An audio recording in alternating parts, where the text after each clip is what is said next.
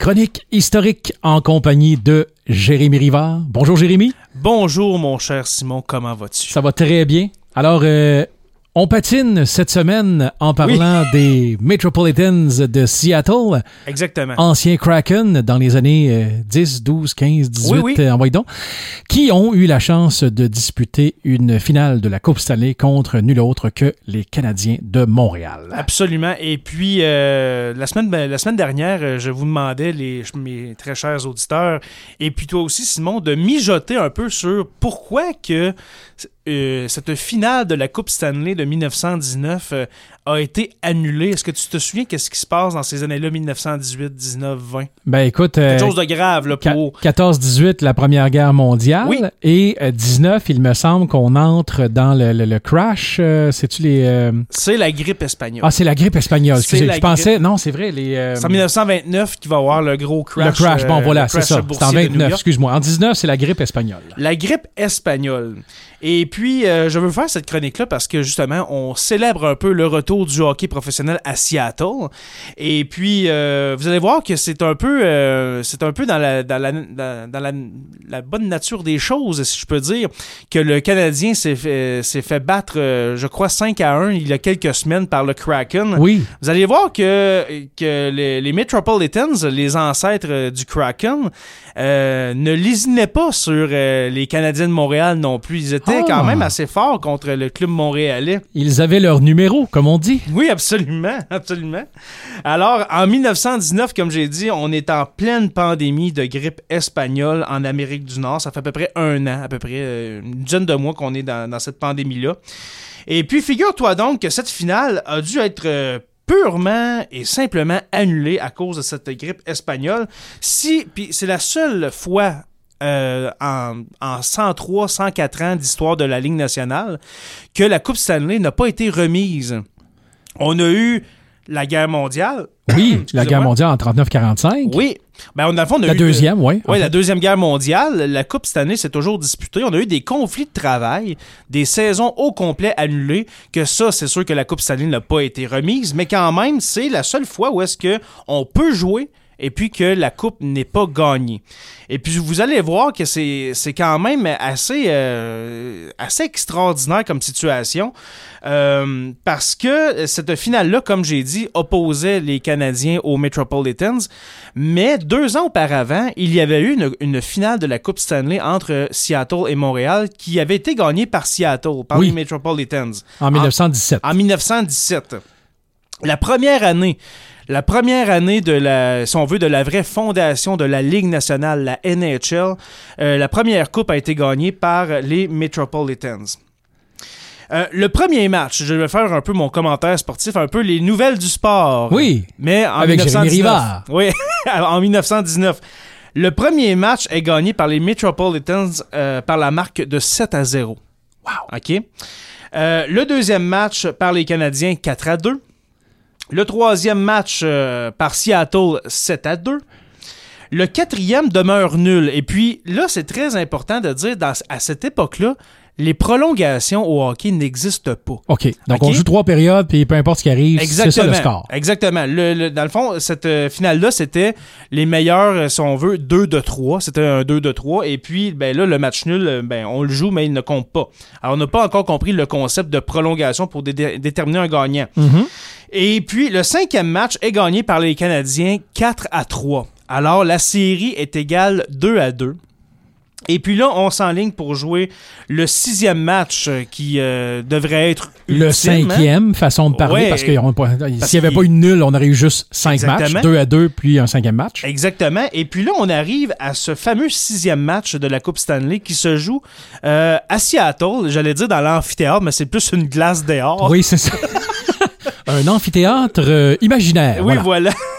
Parce que c'est important de mentionner qu'à cette époque-là, il n'y a pas d'amphithéâtre. C'est des, ben, il y a des gradins, mais on peut accueillir quelques centaines de personnes C'est ça. tout au plus. Mais là, à- avant le sixième match, on a des, des membres des Canadiens. Euh, et même le, le- le directeur général, qui était aussi le propriétaire, qui s'appelait George Kennedy, qui présente des symptômes de grippe, des symptômes grippaux. Et puis, on connaît la grippe espagnole, on sait que On est en plein dedans depuis on déjà est 10 en plein dedans. Et puis, si on présente des symptômes, un peu comme aujourd'hui avec la, la COVID-19, il faut avertir les autorités et puis euh, avertir aussi, euh, si on veut, l'autre équipe pour dire OK, là, on a, des, on a des joueurs qui présentent des symptômes grippaux. Il va y avoir à peu près six joueurs. Du Canadien? Du Canadien. Alors, euh, cinq ou six, de, de- si ma mémoire est bonne, cinq ou six joueurs. Et puis, on, on parle que dans ce temps-là, il n'y a pas 21 joueurs dans l'équipe, il y en a neuf. OK? On a neuf joueurs. Euh, Faut, à- faut, faut que tu sois en forme. faut que tu sois. oh oui, c'est ça. Match de pas- 60 minutes. euh, Il n'y a pas quatre trios pour te, te reléguer, là. C'est ça. Oh. Ah non, c'était du hockey vraiment pour, euh, pour les vrais, hein, pour les vrais. Et puis, on va isoler ces joueurs du Canadien qui présentent des symptômes grippaux et dont le propriétaire George Kennedy. Donc là, il reste trois joueurs. Il reste trois joueurs, donc le match est annulé. Ben. OK, il va être annulé parce que trois joueurs, tu peux pas jouer avec, euh, regarde, deux attaquants, un défenseur ou ben un attaquant, deux Puis défenseurs. C'est ça. Fait qu'on va annuler le match. Et puis, on va se rendre compte dans les, dans les heures qui suivent que c'est la grippe espagnole. Alors là, on va, on va se dire, qu'est-ce qu'on fait? Est-ce qu'on est qu'on reporte les matchs jusqu'à temps qu'ils reviennent? Mais là, il va y avoir le décès d'un défenseur. OK? Il là, on parle, c'est pas une personne âgée ou... euh, C'est un gars en forme. C'est un gars en euh, forme, là. Dans, la fleur de l'âge, tout ça. Et Exactement. il décède de la grippe espagnole. Il décède de la grippe espagnole quatre jours plus tard. Il s'appelait Joe Hall. Et puis là, on décide tout simplement, OK, il y a mort d'homme. On va annuler la, la finale de la Coupe Stanley et puis on va se, on va se reprendre l'année prochaine. Et puis, ce n'est avec cette, euh, cet épisode de grippe espagnole, on savait pas que l'année d'a- d'après, puis plus tard, on- qu'on ne jouerait plus contre Seattle. Ben non. Ça va prendre 102 ans. 102 ans avant que une équipe de Seattle et puis, une équipe, et puis le Canadien de Montréal euh, se se rejoignent retrouver sur la glace. pour euh, disputer un match. Alors, en 2021, que- qu'on va euh, revoir un- une partie de hockey entre une équipe de Seattle qui est devenue le Kraken et puis les Canadiens qui sont toujours là, qui sont toujours là après 102 ans. Alors, euh, puis c'est important de dire que Seattle ben, va, disparaître, va disparaître du, euh, du hockey professionnel en 1924. OK? Alors, euh, entre 1919 et 1924, il ne va pas y avoir de finale, si on veut, euh, canadien euh, Metropolitans. Alors, euh, 97 ans d'absence euh, du hockey professionnel à Seattle. Et puis, euh, voilà, félicitations. euh, ben, tu on, on s'entend qu'il n'y a pas des gens de Seattle qui nous écoutent. Mais moi, je suis content Ah, de on sait que- jamais, on sait jamais. Ouais, c'est ça. Mais je suis content de voir que une équipe, euh, une ville au- aussi sportive que Seattle. Oui. Qu'on pense aux Seahawks, qu'on pense à, Supersonics de Seattle oui, au il y avait les basketball. Supersonics, Les euh, Mariners les au Mariners baseball. au baseball. C'est une, c'est une ville sportive et puis d'avoir leur équipe de, de la LNH, je crois que c'est une très bonne chose. Oui. Alors voilà, c'est tout pour euh, cette, euh, cet épisode, euh, ce- cette chronique, mon cher Simon. Avant de partir, je vous rappelle que si vous voulez euh, suivre Sur la Terre des Hommes, mon podcast d'histoire euh, sur Facebook, eh bien, c'est le Sur la Terre des Hommes podcast, la page Facebook. Le Patreon, si vous voulez nous, euh, nous encourager à hauteur de 1, 2, 3, 4 dollars par mois, eh bien, il y a notre Patreon, le patreon.com barre oblique SLTDH. Et puis, la semaine prochaine, mon cher Simon, nous allons nous engager aux côtés du Chevalier de Troyes. Euh, Oh! dans son contingent militaire et puis nous allons remonter la rivière des Outaouais avec lui euh, jusqu'à la baie James. Je te salue. C'est un rendez-vous, merci.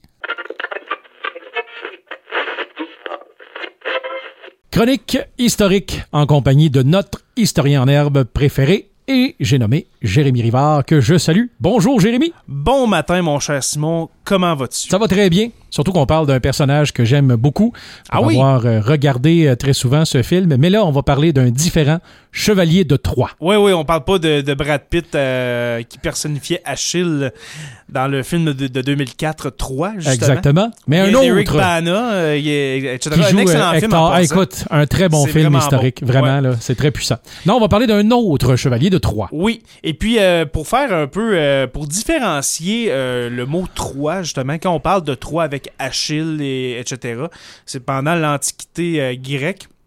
Et puis Troie s'appelle T-R-O-I-E. Oui. Tandis que là, Chevalier de Troie, c'est T-R-O-Y-E-S.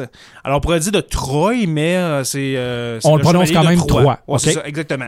Et puis, qui est le Chevalier de Troie? Eh bien, son vrai nom, il s'appelait Pierre de Troie, qui était un militaire, qui était un militaire euh, français qui faisait partie du régiment de Piémont. Et puis, euh, Chevalier de Troyes, ou Pierre de Troyes, de son vrai nom, on le caractérisait comme étant intrépide, courageux, et puis qui s'acquittait de toutes les missions euh, qui lui étaient confiées. Alors, c'était, euh, comme on dit aujourd'hui, un yes man. Bah oui, lui, Hein, euh, c'est- ça te tente-tu? Oui, oui, parfait. Exactement.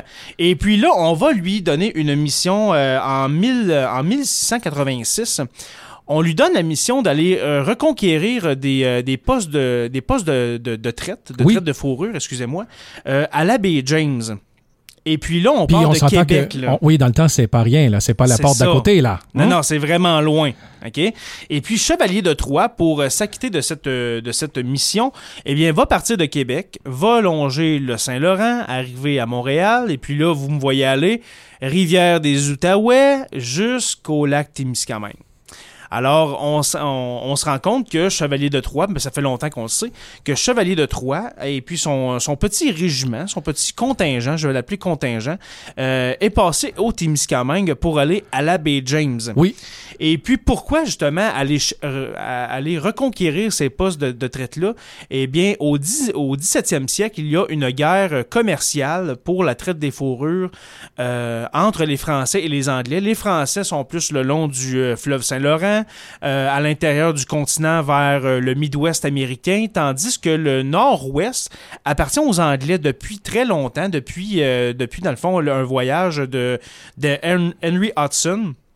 D'où le nom la baie d'Hudson. La baie On- d'Hudson, Là, on oui. dit Hudson en français, mais celui qui a découvert, si on veut, excusez-moi, celui qui a découvert, si on veut, euh, cette baie-là, eh bien, c'était Henry Hudson, qui, euh, dans le fond, son voyage, pour lui, c'est très mal, je fais petit- un petit aparté, mais c'est très mal terminé parce que on s'entend que euh, Henry Hudson, comme tous les grands explorateurs de cette époque-là, cherchait une route maritime vers l'Asie. Oui. Et puis, si vous connaissez un peu votre géographie, la baie d'Hudson, ben, il était un peu loin de l'Asie. Hein? Et, puis, l'hiver a pogné, et puis il a été. Le bateau pris- a pogné dans l'hiver. Le, le bateau a été- pris dans la glace, et puis euh, il y a eu une, une mutinerie, voilà.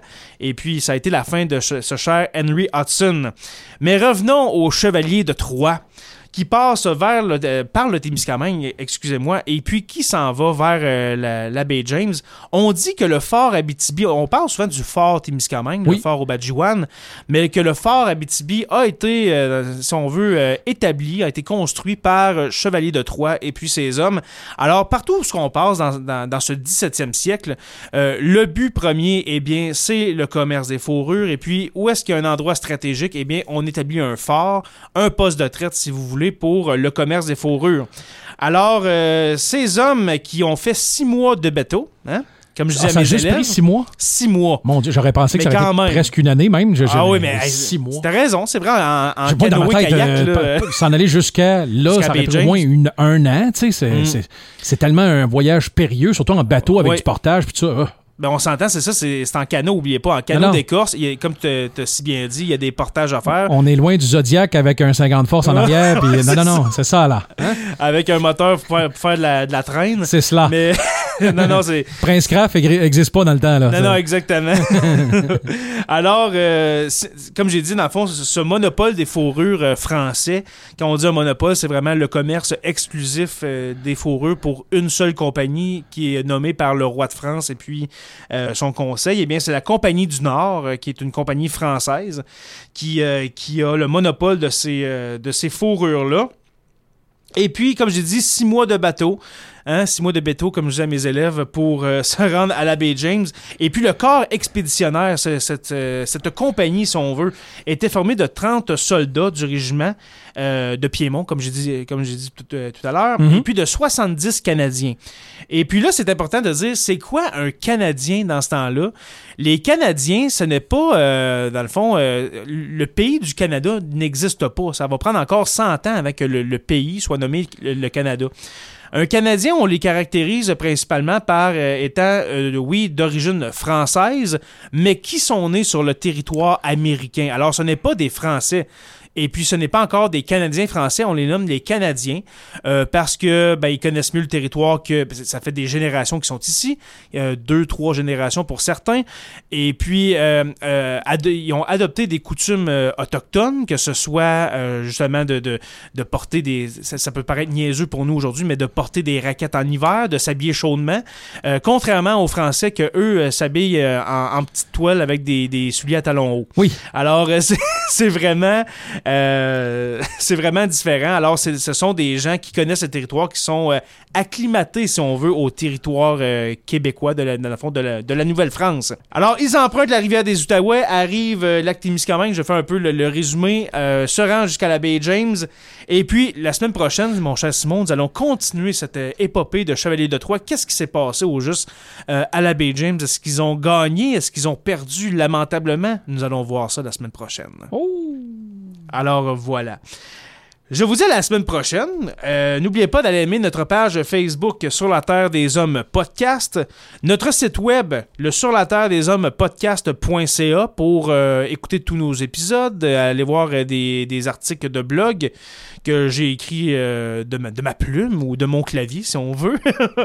Et puis notre Patreon, le patreon.com barre oblique SLTDH pour nous encourager financièrement. Ce n'est pas 200 dollars par mois, mais 1 dollar qui est le prix d'une barre de chocolat.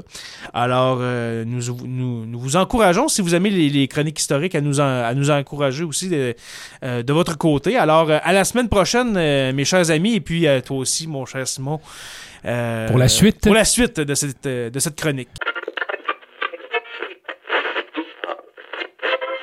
Chronique historique en compagnie de Jérémy Rivard, historien en herbe, ici au FM 93.1, 92.1. Bonjour Jérémy. Bonjour Simon, comment ça va? Ça va très bien. On est sur notre lancée. La semaine dernière, on a commencé euh, les, les- les premiers balbutiements de l'histoire du Chevalier de Troyes qui a eu comme mission d'aller reconquérir euh, les euh, terrains de traite de fourrure dans la baie du Tson. Oui, Donc, on avait parcouru le chemin là, Québec, Montréal, Rivière des Outaouais, le Témiscamingue, et là, on- Abitibi. euh, Abitibi avec le fort Abitibi. Et là, on se rendait à la baie James. Oui, exactement. Un voyage, comme j'ai dit la semaine dernière, qui va durer six mois, qui va euh, commencer les premiers préparatifs au mois de février, et puis euh, mars, on va commencer euh, à essayer de se rendre, parce qu'on sait que c'est loin. Hein? Ben, c'est parce que si c'est six mois James, puis tu pars en septembre, tu vas arriver dans la glace en février. Donc, il faut partir à peine où la glace brise pour se rendre euh, quelque part à la fin de l'été euh, du côté de la baie du Thon. C'est ça le but parce qu'on le sait que ça prend pas trois jours.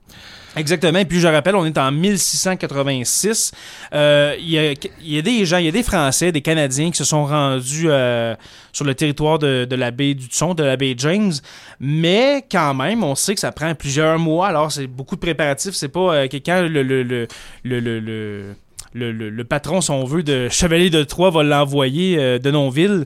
Excusez-moi, car Denonville va l'envoyer et puis elle va dire va-t'en à Bay James, c'est pas genre ok, demain matin on part. euh, c'est, une centaine d'hommes environ, je vous rappelle, une trentaine de soldats, 70 Canadiens. Euh, je rappelle ce, qu'étaient les Canadiens, c'est-à-dire des colons français, mais nés sur le territoire de la Nouvelle-France, donc qui sont acclimatés au territoire, qui connaissent le territoire et puis qui euh, sont de- de- d'excellents guides pour se rendre euh, dans, ce- dans, dans cette contrée éloignée. Donc, une centaine d'hommes euh, pour un voyage de six mois. La nourriture, les vêtements, les ça. préparatifs, les équipements, etc., les armes, euh, c'est pas rien. Oui, parce qu'on s'en va, oubliez pas, on s'en va reconquérir des forts, des postes de traite, alors c'est important d'arriver en forme. Ça prend pas juste une poêle téfale pour se battre. non Ouais, c'est hein. ça. Hum. Des poils de fonte, etc. Mais euh, je vais un peu euh, aujourd'hui expliquer ce fameux voyage. La semaine dernière, euh, je l'avais euh, effleuré, son, euh, je l'avais un peu expliqué, mais on va voir point par point comment ça s'est fait ce voyage-là. Le 10 juin 18 euh, 1600, oui, euh, 1686. Euh, un canot chavire et emporte le guide euh, principal qui s'appelait Noël Leblanc, qui est un Canadien. ok? Alors lui, c'était vraiment le guide principal ok, qui, qui les amenait jusqu'à la baie du Tson, jusqu'à la baie James, dans ces alentours-là. Alors lui, il chavire, meurt sur la rivière Abitibi. Alors, regardez géographiquement, là, regardez dans votre tête, là, si vous conduisez, euh, faites attention. Mais, mais euh, rivière Abitibi, baie James, on a encore un, un long bout à faire Oui, avant de- de- de- d'arriver. là. Et Fait le maître perd guide. le guide. est parti. Et voilà, alors on perd le guide. Mais neuf jours plus tard, seulement neuf jours, on arrive à la baie James, finalement. Wow. OK? C'est quand même un, un exploit euh, olympique, là, on s'entend. Là? Alors, euh, le 19 juin, ils arrivent à la baie James et euh, Pierre de Troyes décide d'attaquer le fort. Il y a un fort qui est, qui est là-bas qui s'appelle Montsogny. euh, qui est un ancien fort euh, français qui a été pris par les Anglais. Alors, on fabrique sur place, parce qu'il n'y avait pas de place dans les canaux, on fabrique sur place un bélier pour forcer les portes, et puis on affûte les épées et on, et on se prépare au combat. Le, le lendemain, on- le, le combat, euh, le, le combat se, se déroule, et puis ça dure 30 minutes. Seulement. Seulement. En même temps, il y a une centaine d'hommes d'un côté, l'autre côté, il ne doit pas en avoir euh, 6 millions non plus. Là. Exactement. Alors, c'est- très bon ce que tu dis. C'est- des forts, ce sont des forts très éloignés. Alors, c'est pas, il n'y a pas un régiment anglais présent là avec euh, 500 soldats. là. C'est quelques soldats, peut-être que quelques dizaines. Alors, euh, le combat dure 30 minutes. Et puis, c'est une victoire pour euh, les, euh, les, les troupes de chevaliers de Troyes. Le 2 juillet, alors deux semaines plus tard, la troupe va prendre possession du fort Rupert, Rupert. Alors le fort Rupert sans avoir à combattre. Alors on donne le fort aux Français et aux Canadiens. Ce qui est quand même... euh, Ben, ça, ça, ça permet de garder plus d'hommes en vie, bien sûr. Ça, c'est bien. Et oui, effectivement, de voir que c'est euh, l'abandon total plutôt que la résidence. Exactement. C'est Alors, on, on préfère donner le fort et puis euh, peut-être revenir plus tard du côté des Anglais. À la mi-juillet, on arrive à un troisième, le fort Kishichuan, qui, euh, qui est le dernier fort anglais à. À, À tenir bon. À, à tenir, à tenir bon dans, dans- dans cette région. Le fort va être assiégé, puis les Anglais vont manquer de nourriture. Alors, on assiège le fort. Euh, le manque de nourriture force les Anglais à donner le fort, euh, le poste de traite aux Français. Et puis le 10 août, alors on est à peu près un mois plus tard, le 10 août 1686, le fort est confié à un certain Pierre Lemoine d'Iberville, si vous connaissez un peu Oh, le ça me nom. dit quelque chose, ça, oui. d'Iberville, euh, dans le coin de Rouen, l'école secondaire d'Iberville. Et puis, euh, de Troyes, le chevalier de Troyes va revenir à Québec pour euh, annoncer les bonnes nouvelles à Denonville, son, son patron, si on veut, que le- la mission a été un succès. Alors, euh, d'Iberville va rester euh, à la, dans le nord-ouest, dans, dans les territoires du nord-ouest, tandis que de Troyes va revenir euh, étincelant de victoire.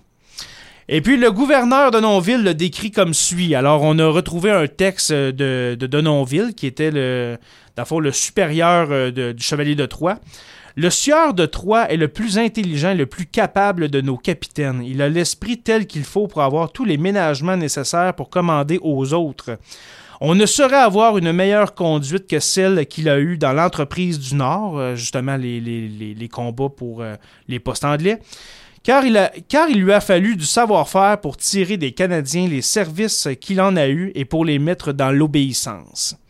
Alors on voit que Chevalier de Troyes était quelqu'un de respecté, quelqu'un qui... euh, Et ça prenait un certain, Euh, charisme, euh, un certain oui. charisme pour attirer les autres qui n'étaient pas ses ben, propres dans une folle entre- entreprise comme ça, et on s'entend là, t'as beau essayer de convaincre tes, tes militaires de, de- de ce petit régiment-là, de ce petit con- contingent, hey les gars, on s'en va à baie du Tson, là.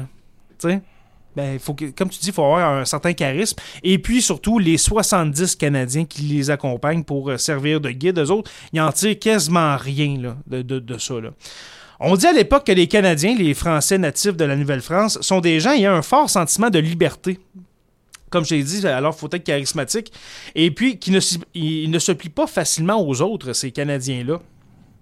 Et puis, comment qu'on peut expliquer ça? C'est que ben, depuis environ presque un siècle, ces gens-là, la royauté, l'autorité est très loin. Elle est, est sur un autre continent, de l'autre côté de, l'océan. Alors, pour les, les, les, euh, les ancêtres, si on veut, des Québécois, ces Canadiens-là, des Canadiens français, euh, ce sont des gens qui n'obéissent pas vraiment aux ordres facilement. Alors qu'on- que, pas de d'Iberville, mais que de Troyes ait réussi à les amener avec lui, c'est quand même un exploit. Oui. Alors voilà, mon cher Simon, c'est tout pour cette, euh, cette épopée de, de Chevalier de Troyes. Euh, la semaine prochaine, la semaine prochaine, euh, on verra. Hein? on verra pour le, sujet. Je vais, je vais regarder ça en fin de semaine pour. Euh, Prenons le euh, temps de feuilleter un brin. On va feuilleter les. je vais dépoussiérer, je vais souffler sur mes, sur mes livres pour vous trouver une histoire intéressante. Alors, euh, pour terminer, je vous invite encore une fois à aimer notre page Facebook, le Sur la Terre des Hommes podcast. Visitez notre, notre site web, le Sur la Terre des Hommes podcast.ca et puis notre Patreon pour nous encourager, nous encourager à hauteur de 2 par mois si vous le désirez, le patreon.com, P-A-T-R-E-O-N.com, barre oblique SLTDH pour Sur la Terre des Hommes. Et puis euh, voilà, c'est tout. Alors je vous dis à la semaine prochaine, mes chers amis. Merci beaucoup, Jérémy. Chronique historique avec notre historien en herbe, Jérémy Rivard, qu'on retrouve encore une fois cette semaine. Bonjour, Jérémy. Bonjour, bon matin, mon cher Simon. Comment vas-tu? Ça va très bien. Super. Aujourd'hui, tu nous amènes à la mission Saint-Claude. Et pas une, mais bien deux fois parce qu'on en a trop pour n'en ah. parler qu'une seule fois. Absolument. Puis euh, je pourrais faire le mois complet, Simon, sur la mission Saint-Claude. Euh, j'ai décidé de condenser un peu l'histoire de la mission Saint-Claude parce que ça, ça, s'étale sur des dizaines et des dizaines d'années. Alors on va aller au principal pour euh, cette semaine et puis la semaine prochaine. Est-ce que tu peux, est-ce que tu sais un peu c'est quoi la mission Saint-Claude? De nom, mais pas de tant nom, de, de, de, nom et de réputation, mais sans plus. Exact. Parce qu'aujourd'hui la mission Saint-Claude n'existe plus et puis l'an où était installée la mission n'existe plus non plus. Euh, dans une dernière ben, dans une chronique que j'ai fait euh, dans les derniers mois, j'ai parlé un peu de la mission Saint-Claude. On parlait du fort des Miscamingues. Dans le fond, euh, la mission se situait juste en face du fort des Miscamingues. Et puis aujourd'hui, si vous allez au vieux fort et puis vous regardez vers le côté ontarien, il n'y a plus rien, là. sais, on voit plus de chapelle, on voit plus de maison. C'est, de la forêt, là. OK? Fait aujourd'hui, ça n'existe plus. Mais ça a été au, euh, au balbutiement, au tout, des, au tout premier balbutiement du Témiscamingue. Ça a parti de là, le Témiscamingue? Oui. Ça a vraiment parti de là. Et puis, euh, dans, le fond, c'est pendant la, chronique sur le, le frère Moffett que euh, j'en ai parlé parce que le frère Moffett est parti de la mission Saint-Claude. Euh, ben, dans le fond, il était engagé un peu pour aller vers la mission Saint-Claude et puis aller explorer le Témiscamingue. Alors, au juste, c'est quoi la mission Saint-Claude? Euh, qu'est-ce que ça mange en hiver? Pourquoi a-t-on installé une mission? Et puis, quand on parle d'une mission, mon cher Simon, est-ce que tu sais c'est quoi? Ce n'est pas un niveau à Call of Duty, n'est-ce pas? il n'y a pas un des quartiers généraux de James Bond, l'autre côté, là, avec des missions où, Exactement. la gang de Missions Impossibles qui est installée l'autre bord. Tom Cruise n'est pas là. Ce n'est pas une mission impossible. Quoique, quoique c'était quasiment au début d'une mission impossible. Quoique, c'est ça. Mais euh, pour remonter un peu dans le temps, dans les années 1600, euh, les, euh, les, communautés religieuses, les premières communautés religieuses qu'on parle des, des jésuites, des récollets, etc., leur but à eux, c'était, dans le fond, d'évangéliser les Autochtones. Et puis la mission Saint-Claude, c'est exactement ça. Au début, c'était d'aller s'installer à un endroit où est-ce que blancs et autochtones se rencontraient et puis, euh, dans le fond, en étant dans ce lieu-là, où est-ce que tout le monde se rencontre ou est-ce que c'est un lieu de rencontre? Eh bien, on a espoir d'évangéliser. Alors, euh, d'amener la religion catholique euh, chez ces gens-là. Alors, comme j'ai dit, c'est au début des années 1600 et puis années 1700, etc. C'est en 1642 que les premiers jésuites débarquent dans notre coin, dans le coin de North Bay, chez les Nipissing. Mhm. Tu t'en souviens, euh, au, début de, mes chroniques, on parlait des Nipissing, euh, des Témiscamingues, les Abitibi, etc. Alors, en 1642, on, on est proche. Le North Bay, c'est vraiment proche du Témiscamingue euh, québécois et ontarien. Alors, on débarque là en 1642. En 1658, euh, on aurait rencontré des Algonquins du Témiscamingue et puis on aurait un peu communiqué avec eux euh, par l'entremise de, de, traducteurs, etc. pour, parce que en, 1658, on n'a aucune idée vraiment. Il y a des gens qui sont passés par là, euh, qu'on pense à Samuel de Champlain, qui est venu, justement, ça, ça, va faire l'objet d'une prochaine chronique, mais qui est venu au Témiscamingue dans les environs, mais on a comme oublié. Alors, en 1658, on entend parler d'un territoire où est-ce que les Algonquins fond, les Témiscamingues, les Abitibi euh, seraient présents. Alors là, ça commence à rentrer euh, justement... Euh, dans le vif du sujet. Dans le vif du sujet. Mais il faut attendre en 1830, avant que les Oblats, hein, les, frères, les, pères Oblats, une autre communauté, une autre communauté religieuse, c'est pas des jésuites ou ben des euh, d'autres communautés religieuses, c'est vraiment les Oblats qui vont commencer à visiter le Témiscamingue régulièrement à partir de 1830. Alors là, on est 90 ans après avoir entendu parler des Témiscamingues, de, de cette nation-là. Alors, en 1830, euh, on commence à arriver. En 1836, l'évêque de Montréal, qui s'appelle Monseigneur Lartigue, un, un nom de rue à Ville-Marie, Ben oui, la rue Lartigue. Va confier au père Charles de Bellefeuille, qui est un père euh, oblat, euh, les missions du nord de l'Outaouais, on les appelait comme ça, les missions du nord de l'Outaouais, dont fait partie le Témiscamingue. Le nom de la région n'existe pas encore, mais c'est, on appelle ça le nord de l'Outaouais. OK. Alors, il va partir en canot, ce brave monsieur, ce cher père Bellefeuille. Toujours le canot, hein? à Oui, tout en euh, canot. c'est- C'est c'est le 4x4 de l'époque, le canot. Là. ça passe partout. Oh, ça passe partout. Alors, on part en canot de Montréal. Ça va prendre 20 jours. OK? 20 jours partir de Montréal et puis arriver sur, euh, dans le fond, sur le site du Témiscamingue. Et puis, lors de ce premier voyage, le père de Bellefeuille va faire ériger une croix en face du, euh, du fort euh, Témiscamingue. Témiscamingue, le vieux fort. Et puis, euh, dans le fond, comme j'ai dit dans une dernière chronique, le vieux fort, est, euh, dans le fond, appartient à la compagnie de la baie du Tson. OK, alors on a un peu une entente. Est-ce est-ce qu'on peut, excusez, est-ce qu'on peut installer une mission euh, en face du fort? Oui, parfait. Il y a une bonne entente entre, entre le clergé et puis la compagnie de du Son. Parfait, installez-vous, etc.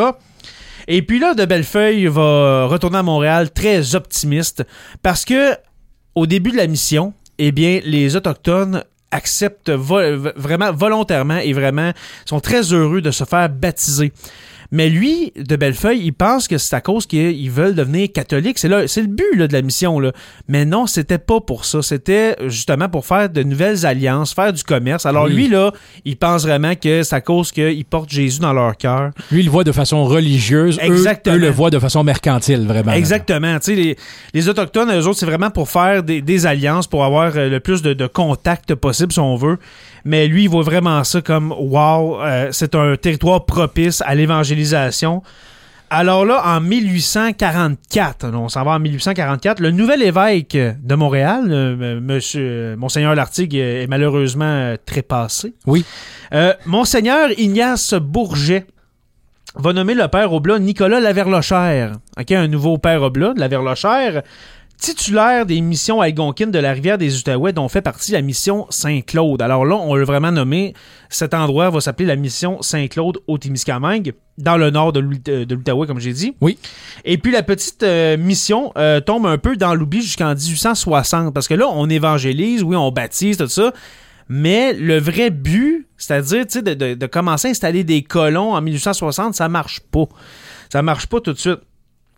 Mais euh, avec l'avènement de la foresterie dans les mêmes années, du 150, 60, 70, euh, dans, la, dans la région, eh bien, la mission Saint-Claude va renaître. Elle va renaître et puis on y voit un, un endroit stratégique pour la future colonisation du territoire du Témiscamingue que je vais vous raconter, mon cher Simon, et puis chers auditeurs, la semaine prochaine. Wow. Hey, écoute, t'en parles j'ai déjà hâte là, de- d'avoir la suite, mais effectivement, le temps nous presse, donc C'est ça. on doit couper court aujourd'hui. Alors, ce sont les débuts, euh, l'installation de la mission Saint-Claude. Et puis la semaine prochaine, on va voir euh, avec la- le, le- le début de la colonisation comment ça va fonctionner. Euh, avant de partir, Simon, euh, tu me permets mes, euh, mes plugs habituels. Oui. Alors, la page Facebook Sur la Terre des Hommes podcast pour, euh, pour euh, dans le fond, euh, connaître un peu no- notre podcast d'histoire. Euh, le Patreon, si vous voulez nous encourager à hauteur de 1-2 dollars par mois, eh bien, c'est le patreon.com. P-A-T-R-E-O-N.com, barre oblique SLTDH. Et puis, comme ça, vous pouvez nous encourager. Et puis, je vous dis à la semaine prochaine. Et puis, j'ai très hâte de vous raconter la suite. Chronique historique en compagnie de Jérémy Rivard. Bonjour Jérémy. Bonjour, bon, ma- bon matin, mon cher Simon. Comment vas-tu? Ça va très bien. Super. Mi- Mission Saint-Claude 2 aujourd'hui. Oui! On était rendu en 1860. On Environ, avait oui, euh, installé passée, oui. les bases euh, de la mission Saint-Claude, comment ça avait euh, débuté le tout ici, dans le territoire du Témiscamingue, qui ne s'appelait pas encore le Témiscamingue à l'époque. Et là, on était rendu à peu près là, aux alentours de 1860, où on trouvait ça dur euh, de la part des Oblats euh, Oui. qui étaient à la mission Saint-Claude d'essayer de, euh, de, de, de christianiser, de, de, de, de mettre le catholique dans le cœur des gens ici, composés de blancs et d'autochtones. Exactement. Et puis, on est encore, si vous vous en souvenez un peu de la, de la semaine passée, on est encore dans, dans l'idée que oui, l'idée catholique est vraiment installée et puis dans le cœur euh, des gens. Et puis là, je parle surtout euh, des, de, de, de la nation autochtone euh, Oui. présente ici. Mais non, c'était vraiment pour un côté économique, mais on s'en rend encore pas compte. Euh, pour faire un bref retour sur la, la semaine dernière, parce que là, on va vraiment terminer aujourd'hui la, la mission Saint-Claude. La mission Saint-Claude a été installée principalement pour euh, l'évangélisation. Alors, euh, le, le- le but euh, économique n'est pas là parce que juste de l'autre côté du lac, au Fort Témiscamingue, eh bien, cet aspect économique-là est... euh, est, euh, Et pas dans l'équation à l'époque. là, c'est ça, exactement. Puis c'est- leur rôle, à eux autres, les marchands de fourrure, etc. Alors, euh, nous, du côté de la mission Saint-Claude, eh bien, c'est vraiment l'évangélisation. Et puis là, on va voir euh, aujourd'hui l'éducation, euh, la santé, etc. Parce que là, on voit vraiment un, un début d'installation du Témiscamingue. Pas moderne, mais euh, le, le début. Mieux, mieux euh, installé euh, que par Exactement. l'avant. Ouais, Exactement. Alors, euh, j'étais rendu en 1863 voilà. ce matin. Un nouvel évêque. Là, on a parlé de, de l'évêque euh, Bourget hein, au, au dernier, au der- au- à la dernière chronique. Mais là, c'est c'est l'évêque de Montréal qui s'appelle euh, cette fois-ci Monseigneur Fabre. Ah, tiens. Alors Fabre, hein, cet Édouard de Fabre. Euh, euh, Fabre, si vous avez suivi la série Les Pays d'en haut, Oui. Hein, c'est, c'est lui, le Monseigneur Fabre avec le curé Labelle. Alors, Monseigneur Fabre va donner son aval pour la reprise complète de la mission Saint-Claude parce que la semaine dernière, je racontais qu'elle est là. euh, elle est en fonction, mais c'est juste un peu d'évangélisation. Il y a une maison, puis c'est tout. Là. Alors, il n'y a rien d'autre. Il y a une croix, une petite maison pour les pères, les pères oblats, et on puis c'est on tout. réussit pas à développer autant qu'on voudrait, là. Exactement. Mais sous l'égide de Monseigneur Fabre, hein, euh, on va entreprendre des gros travaux. On va entreprendre euh, de construire une maison, une, une grande maison pour les, les Pères Oblats en mai 1863. Et en octobre, les Oblats, euh, les pères qui s'appelaient euh, Jean-Marie Pian, Louis Lebray et puis Calixte Mourier. J'adore ce nom-là. Calixte Mourier. Mourier. Lui, euh, hein? si les noms, euh, les noms euh, propres existent au Scrabble, il, il est contre triple, pas pire, hein? Petite game de, de Scrabble, là, Ouais. à la mission le soir. Là. Ouais, il devait gagner souvent. Alors, ces trois paires-là, euh, Zobla, peuvent y demeurer euh, été comme hiver. Et puis, ce que j'ai oublié de mentionner la semaine dernière, c'est que euh, la mission Saint-Claude, avant les années 1860, c'est, sur- c'est surtout le printemps et l'été qu'on s'y rend. Parce que l'hiver, on a peur un peu pour notre survie, on s'entend. Oui. On est au début, début. Là. Et puis, leur mission est essentiellement, comme j'ai dit, l'évangélisation des euh, Algonquins de la région qui va se résumer en quatre étapes. OK, la semaine dernière, j'en ai pas parlé, mais les quatre étapes de l'évangélisation, quelles étaient-elles au juste dans les années C'était- 1860? C'était ma prochaine question. Exactement. Alors, euh, premièrement, chez les Pères Oblats, on veut apprendre la langue algonquine. Oui, pour, Pour pouvoir mieux comprendre. communiquer. hein? Mieux communiquer et puis enfin comprendre que euh, finalement, la religion, ils en ont rien à cirer. Oui, c'est ça. Ils Dans savaient pas encore, mais ils pas allaient, ils allaient le comprendre à force de comprendre leur langage. Ils vont l'apprendre très, très durement. Malheureusement. Alors, pour la eux. première étape, apprentissage de la langue algonquine en région. Ensuite, la fondation d'une école Oui. pour les jeunes algonquins. Hein, voilà. Et puis, on s'entend que l'école, c'était pas euh, comme dans notre temps, maths 436 puis tout ça. Ouais, c'est ça. Il n'y avait pas de science technologie là, où on apprend à remonter un petit robot en plastique. Là. Oui, ou bien de faire une paire de boxeurs en, Oui. en, é- en en éducation- économie familiale. En économie familiale. Alors, la fondation d'une école principalement euh, à vocation religieuse, Mhm. la construction d'un hôpital, qu'on va voir euh, dans cette chronique-là, justement, qui a fondé le premier hôpital le- à Ville-Marie. Et puis la, la dernière étape, pour en faire de bons catholiques euh, comme euh, seul le pape les veut, eh bien, d'inciter à la vie sédentaire. Oui, Parce que ici, les Algonquins, eh bien, ils sont nomades. se promène. Et alors, on veut leur apprendre la vie sédentaire et puis les bienfaits de cette vie sédentaire, ce qui ne fonctionnera pas, mon cher Simon. Euh, en octobre 1866, il va y avoir deux religieuses qui vont arriver à la mission Saint-Claude, encore en canot d'écorce, mon cher Simon, après 20 jours sur la rivière des Outaouais. Wow. Moi, j'ai un grand respect pour ces gens-là. là. Vraiment. Incroyable. C'est fou. Alors, deux religieuses arrivent, les sœurs Rézen et puis Saint-Vincent. OK. OK, les- ces deux sœurs-là vont arriver à la- à la mission. Et puis leur but à, à elles est de collaborer, bien sûr, à la mission, mais elles ont vraiment euh, une idée en arrière de la tête, c'est de fonder euh, l'hôpital Oui. et puis la première école au Témiscamingue, dans cette région du nord de, de l'Outaouais. Alors, euh, les la sœur Rézen, eh bien, euh, est considérée aujourd'hui au Témiscamingue comme la mère, si on veut, fondatrice de l'é- de l'hôpital de Ville-Marie. Euh, sœur Rézen et puis Saint-Vincent, surtout de, de, de la première école qu'il va avoir. Alors, elles vont être un peu chargées de ça. Et puis, elles vont avoir aussi d'autres tâches, bien sûr, euh, d'entretenir la, maison hein, des, des pères oblats, la chapelle, préparer les vêtements liturgiques, hein, de bien repasser les, euh, vêtements de- des pères, et puis euh, d'héberger les passants, et puis les commerçants de bois, les coureurs des bois, les travailleurs forestiers.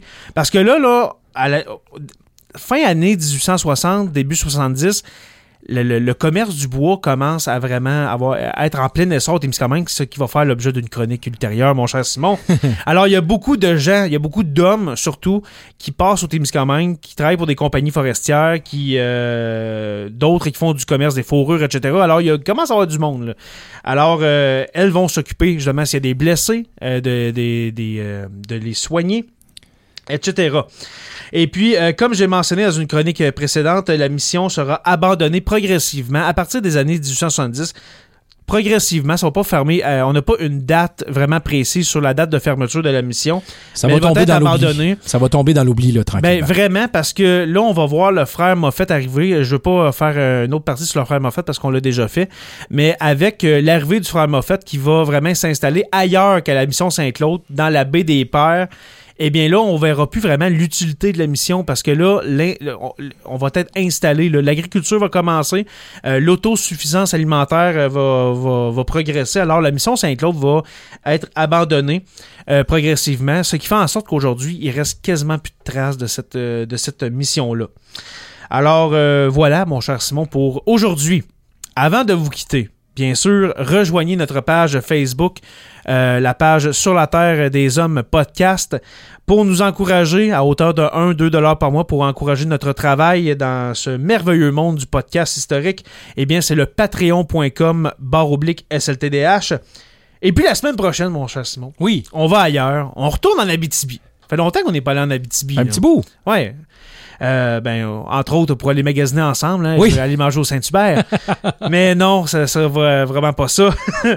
La semaine prochaine, je vous amène au début de Rouen et puis de Noranda. Alors, on va voir l'histoire de Noranda, hein, la première, et puis de Rouen par la suite. Et puis, euh, j'ai très hâte. Et puis, je vous dis à la semaine prochaine. Chronique historique avec notre historien en herbe préféré, Jérémy Rivard, que je salue. Bonjour, mon cher. Bonjour, Simon. Bon matin. Comment vas-tu? Ça va très bien. Super. Tu nous amènes aujourd'hui au premier balbutiement de ce que l'on appelle aujourd'hui Rouen-Noranda. Oui, une histoire fascinante. Une histoire fascinante. Une histoire que après les, deux chroniques, euh, ben surtout la chronique d'aujourd'hui, après cette chronique-là, vous allez plus voir Rouen de la même manière. Rouen, même si elle est en Abitibi, a été la ville la plus cosmopolite des années euh, 1940-50. Et puis quand, pour ceux qui se demandent cosmopolite, c'est quoi? La, plus diversifiée sur le plan ethnique.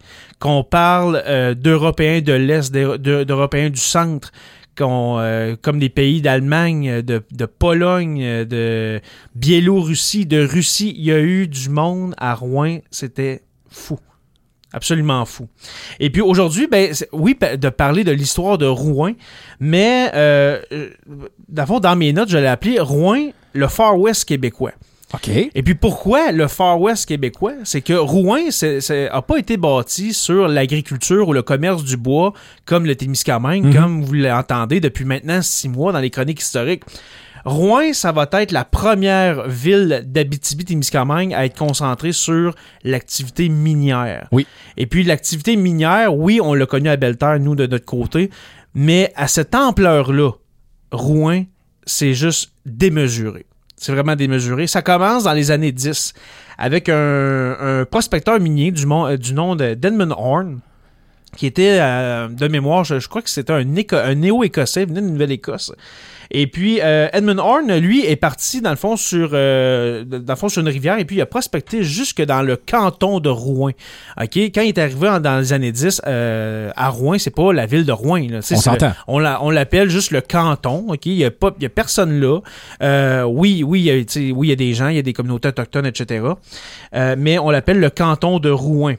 Et puis Edmund Horn va découvrir un gisement de cuivre, mon ami, euh, de la place, euh, la place Ville-Marais à Montréal. OK? C'est énorme. C'est énorme. Tellement que euh, Edmund Horn pense qu'il y a moyen de construire une fonderie sur place, ce qui va être fait par la suite. D'où le nom de la fonderie Horn. Exactement, la fonderie Horn à Rouen. Alors, c'est un gisement de cuivre qu'on n'a jamais vu jusqu'à maintenant en Amérique du Nord. C'est vraiment, vraiment énorme. Et puis dès 1922, on est, c'est pas long, une dizaine d'années, une, dizaine d'années plus tard, euh, des Américains de la Thomson Chadbourne Syndicate vont acheter toutes les prospections minières du canton de Rouen. Euh, les claims, qu'on appelle, on appelle ça des claims, euh, tout autour du lac Ossico. et puis, ça va, dans le fond, la, compagnie, la nouvelle compagnie va s'appeler la Noranda Mines Limited, qui va être née à ce moment-là. Et puis, quand on dit la Noranda, eh bien, euh, la ville minière qu'on va euh, construire autour de ce gisement monstrueux de cuivre, eh bien, on va l'appeler tout simplement Noranda. OK? Et puis Noranda, vu que c'est une ville minière qui appartient, qui appartenait à une compagnie minière, eh bien, on va faire euh, des, des, rues très droites. ça va être très bien organisé, gestion des déchets, aqueduc, égouts, etc. Alors, une ruée minière est lancée. Et puis là, on entend parler, nous, au Témiscamingue, et puis en Europe, un peu partout dans le monde, on entend parler de ce gisement de cuivre-là dans le canton de Rouen. Et puis, il y a des gens désireux d'une meilleure vie, des gens un peu dans la misère. Euh, qui vont euh, venir tenter leur chance à Rouen. Qui vont se dire que c'est peut-être leur euh, Klondike, comme on dit. C'est un Klondike, exactement. Alors, excusez, j'ai fait un lapsus. Ce n'est pas à tenter leur chance à Rouen, mais à Noranda. À Noranda, oui. À Noranda. Alors, il va y avoir plusieurs personnes, des, plusieurs personnes du Témiscamingue. et puis, comme j'ai dit, des Québécois, des Ontariens, des Russes, des Polonais, des Ukrainiens, des Allemands. On entend parler de ça. On s'en va en Abitibi, m'entends-tu? On s'en va à Noranda. C'est là la place, comme on dit. ce qui fait en sorte qu'à la, à la moitié du 20e siècle, euh, Rouen OK, euh, Rouen, là, on parle de, la ville de Rouen, va être la ville, comme j'ai dit, la plus cosmopolite au Québec, devant Montréal. OK, devant Montréal. Et puis, euh, certains vont voir la bonne affaire, dont un Témiscamien du nom de Joseph Dumoulon. Hein, la maison, la petite maison du Moulon à Rouen, qui va s'installer euh, en face de la, de la mine, en face de la ville de Noranda. Et puis, c'est un petit hameau, euh, des rues en boîte. Il euh, n'y a, pas de gestion de déchets, pas d'aqueduc, il n'y a pas d'eau potable. ces gens-là, ces, ces, Québécois-là, ces Témiscamiens-là, les Ukrainiens, tout ça, on va tous se ramasser dans ce, dans, dans ce hameau boueux. on va essayer de faire des rues droites. On va essayer de faire quelque chose avec ça. Et puis, ça va devenir Rouen, euh, juste en face, euh, dans le fond, de l'autre côté du lac Ossisco. Et puis ça fait en sorte qu'aujourd'hui, quand vous allez à Rouen, quand vous, vous allez aller à Rouen, regardez, allez faire un, tour dans Noranda, regardez comment c'est droit, c'est bien organisé. Puis après ça, traversez l'autre bord à Rouen. Les rues, on s'entend, c'est la montée du sourire, c'est un grand rond. Les rues sont tout croches, des ruelles là-dedans. Ben, c'est à cause de cette époque-là, des années, euh, surtout les, années 30, où est-ce que Rouen était complètement désorganisé. et puis que c'était justement une espèce de, comme j'ai dit tantôt, de Far West. Euh, avec cette rue minière, ben, les gens vont s'installer euh, un peu comme ils, comme ils veulent euh, sur le territoire de, Rouen. Oui. tout est croche comparativement à Noranda, etc. Et puis, comme j'ai dit, la, gestion des déchets, aqueduc, tout ça, Noranda là, mais pas Rouen. Ce qui va faire en sorte que ça va être bordélique au, au possible. Et puis, c'est en 1926, OK, 1926, on approche du centième euh, de la fondation officielle des municipalités de Noranda et de Rouen. Mhm. Euh, ça fait 95 ans cette année. Alors, dans 5 ans, le centième anniversaire. Alors, en 1926, les, les, les, les, euh, les municipalités de Rouen et de Noranda sont fondées euh, officiellement. La semaine prochaine, mon cher Simon. Mais avant, avant, excusez-moi. Oui. Alors, sûrement, il y en a qui se demandent ben, pourquoi on appelle ça encore Rouen, euh, qu'on appelle ça maintenant Rouen-Noranda? Eh bien, je crois que c'est en 1986 qu'il va, il va y avoir la fusion des deux pour faire Rouen-Noranda. Maintenant, la semaine prochaine, on est encore à Rouen dans un événement euh, très important sur, sur le plan de l'histoire québécoise. On va parler de la grève des fros. Euh, Est-ce que tu connais un peu la grève des fros? Vaguement. Vaguement, tu connais un peu le nom? Oui. Alors, on va parler de la grève des fros. Avant de partir, n'oubliez pas de rejoindre notre, notre page Facebook, euh, le- la page Sur la Terre des Hommes podcast. Euh, c'est une page Facebook, où, est-ce qu'on parle du podcast. Il y a plus- plusieurs publications. On, on dépose nos épisodes, etc. Euh, le Patreon pour nous encourager, le patreon.com barre oblique SLTDH.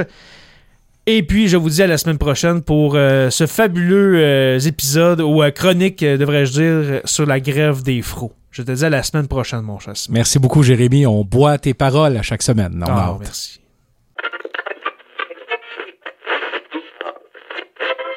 Chronique historique en compagnie de Jérémy Rivard. Bien le bonjour, mon cher.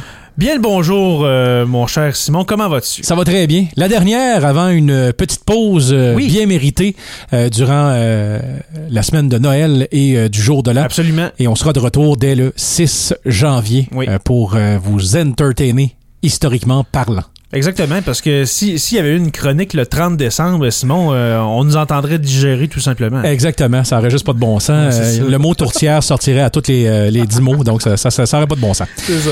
On termine cette épopée euh, qui est euh, le- le- la naissance, la découverte, les origines et Le début développement de développement Rouen. de Rouen-Noranda. Exactement.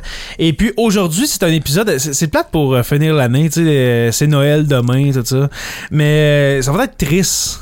C'est un, peu- c'est un peu triste ce qui s'est passé à Mais Rouen. Ça, ça mérite d'être mentionné quand même. oui, oui, parce que c'est un des événements historiques les plus notables de l'histoire de l'Abitibi-Témiscamingue. Et puis là, j'inclus le Témiscamingue là-dedans parce que c'est vraiment...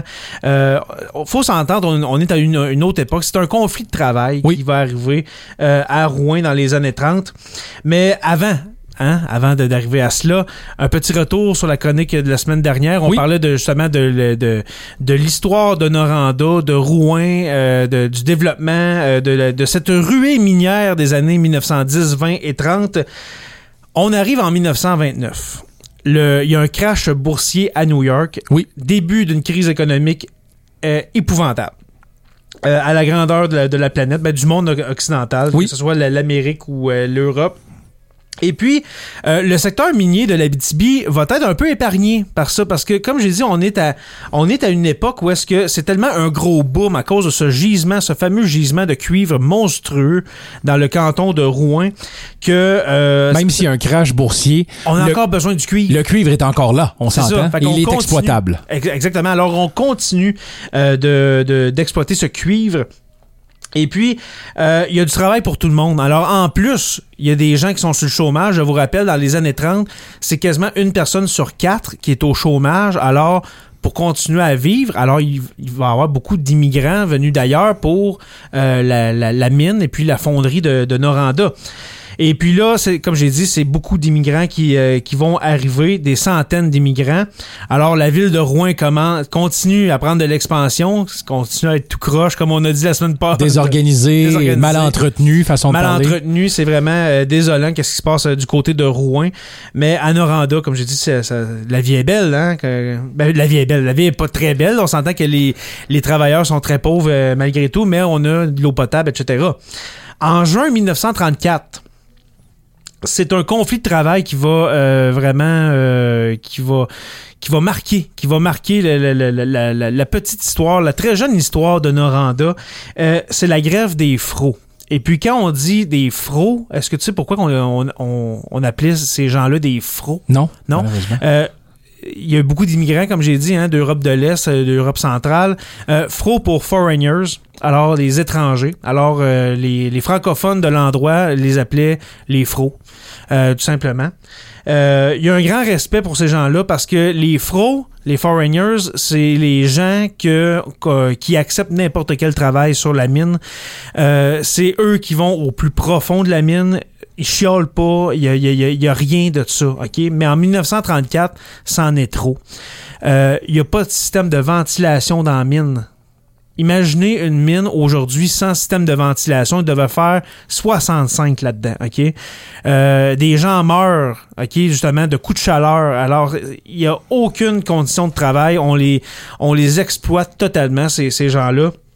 Tandis que les Canadiens français, eux, travaillent plus euh, en surface. OK, c'est pas à cause que. Euh, c'est pas à cause qu'on est paresseux, mais les euh, ceux qui arrivent d'Europe de l'Est, tant qu'à faire ce voyage-là, on va travailler pour la peine, et puis des gens meurent à cause de ça. la compagnie Noranda, qui a l'habitude, en plus de, de, de, de, donner des, euh, des, conditions de travail aussi ignobles, eh bien, euh, vont créer des corps de travail, euh, dans le fond, séparés. C'est-à-dire que dans un corps de travail, tu peux avoir une équipe où est-ce qu'il y a un Canadien français, un Allemand, un Biélorusse, un Russe, un Ukrainien, un Polonais, ils parlent pas, pas en toute la même ben, langue. Essaye de te comprendre et de, travailler ensemble. Exactement. Ils peuvent pas, dans le fond, ils font juste travailler ensemble, mais ils peuvent pas communiquer entre eux autres. Et puis le but de la Noranda, de la compagnie Noranda, derrière de ça, c'est de décourager toute tentative de syndicalisation, tu comprends? Si tes employés sont pas capables de se parler entre eux autres, comment tu veux t'entendre pour faire, comme dirait euh, Yvon Deschamps, des unions? Oui. Hein, voilà. Mais quand même, quand ils ont un peu de temps libre, ça se réunit, hein, les, différentes communautés euh, linguistiques. Et puis là, on parle vraiment d'implanter un syndicat euh, à la Noranda. Et puis, ça va se faire, mais avant, il va y avoir grève. OK? Il va y avoir grève qui va être matée très solidement. OK, par la police provinciale. On va, ça s'appelle pas encore la Sûreté du Québec, mais la police provinciale, la GRC, la Noranda va, va, les, euh, va les appeler pour euh, les mettre de l'ordre, même si les fros dans cette grève-là, il n'y a, y a aucun geste violent. C'est juste une grève pour avoir des meilleures conditions de travail, mais quand même, la police va rentrer dans le tas et puis ça sera vraiment pas drôle. Euh, les demandes, les demandes des syndiqués, euh, des, futurs syndiqués, si je peux dire, de, la Noranda, de, ces travailleurs-là, euh, on veut premièrement de la ventilation. On veut arrêter de mourir sous terre, ok, on s'entend. des vestiaires, s'il vous plaît. Hein, pour se changer, pour mettre son, son, son, son, habillement de mineur, puis laisser notre linge de côté. On veut des vestiaires, ventilation, des journées de 8 heures. OK, pas des journées de 12-16 heures, euh, parce que souvent, euh, les mineurs, les fros, rentraient dans la mine avant que le soleil se lève le matin et puis ressortaient quand le soleil était couché. Alors, tu étais pendant des mois sans voir le soleil en plus de ça. Alors, des journées de 8 heures. La possibilité de s'affilier à un syndicat. OK, parce que, comme j'ai dit, dans les années 30, euh, les syndicats, quand, quand tu étais quand tu étais un membre d'un syndicat, tu étais considéré comme un communiste. On était à cette époque-là. Oui, oui. OK, alors, possibilité de s'affilier à un syndicat, 10% d'augmentation. Ça, ça passera vraiment pas. Alors, 10% d'augmentation de salaire. Des meilleures rémunérations quand on fait du temps supplémentaire. Tout ça va être balayé du revers de la main. Euh, ça va prendre des années avant que les mineurs aient des vraies conditions. Et puis, ça fait qu'aujourd'hui, euh, les gens qui travaillent dans les mines, ben, justement, se sont battus pour leurs conditions. Puis ça fait en sorte que ce sont les, des gens, euh, ben, dans la région néanmoins, qui sont les gens les mieux payés pour leur travail et puis au moins ont des vraies conditions de travail maintenant. Alors euh, voilà cette histoire de la grève des fros, mon cher Simon. Je pourrais en parler pendant une demi-heure, mais je sais qu'il faut que je m'arrête. Euh, avant de partir, oui, les célèbres euh, plugs que je fais en fin de chronique, mais euh, vous allez entendre euh, dans quelques secondes la chanson Les Fros de Richard Desjardins qui parle justement de cette, de cette communauté-là, de ce, de ce conflit de travail de la grève des Fros. Alors, ça va suivre la, la, la chronique. Comme on a dit, la semaine prochaine, il n'y a pas de chronique. Je veux en profiter pour souhaiter un joyeux Noël à tout le monde. Euh, un beau début d'année. Et puis, s'il vous plaît, euh, soyez prudents. Hein, on est encore en temps de, de, de, COVID-19. Soyez prudents malgré tout, s'il vous plaît. Oui. Et puis, on se revoit le, le 6, c'est ça? Le 6 janvier. Le 6 janvier. Alors, le 6 janvier, on va commencer l'année ensemble, mon cher, mon cher Simon. Alors, voilà. Alors, les, les, les célèbres plugs, n'oubliez pas d'aller aimer notre page Facebook sur la Terre des Hommes podcast pour nous encourager euh, le patreon.com barre oblique SLTDH. Et puis, on se revoit au mois de janvier. Je vous, euh, je vous laisse avec euh, la douce mélodie Les Fros de Richard Desjardins. Ils ont demandé des ventilateurs à cause du gaz dans le smelter. On veut de l'eau chaude, on veut aussi un peu de soleil avant la nuit, remonter la cage avant 5 heures. The Holy Fro uh, a Roscoe, that's what I call a city cause, cause I'm only here for the money, stupid. The French Canadians wanted by the mine.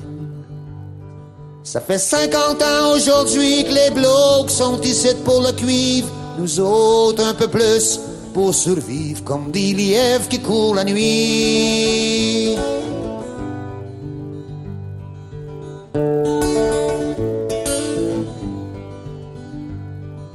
Montréal, aux Trois-Rivières, à Québec, y a rien à manger.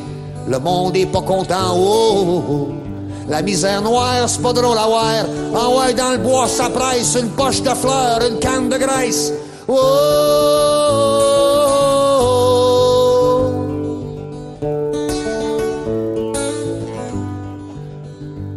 C'était la bêtise ballonnée des années 1930 il y aura du gong pour tout le peuple. L'espace de la liberté qui ont dit, mais tu t'habitues à penser à toi quand la terre gèle en plein été.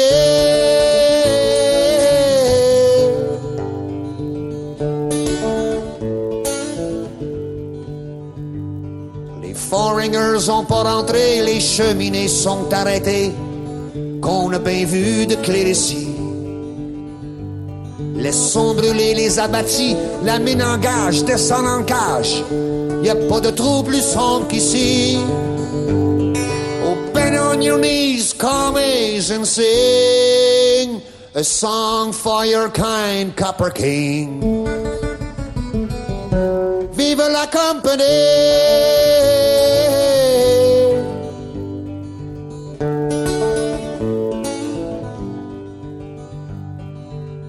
Pas longtemps un homme qui se plaint. Un dernier mot seulement et puis j'efface mon chemin. Le jour où c'est qu'on trouvera mort, enterrez-moi debout la tête dehors au soleil.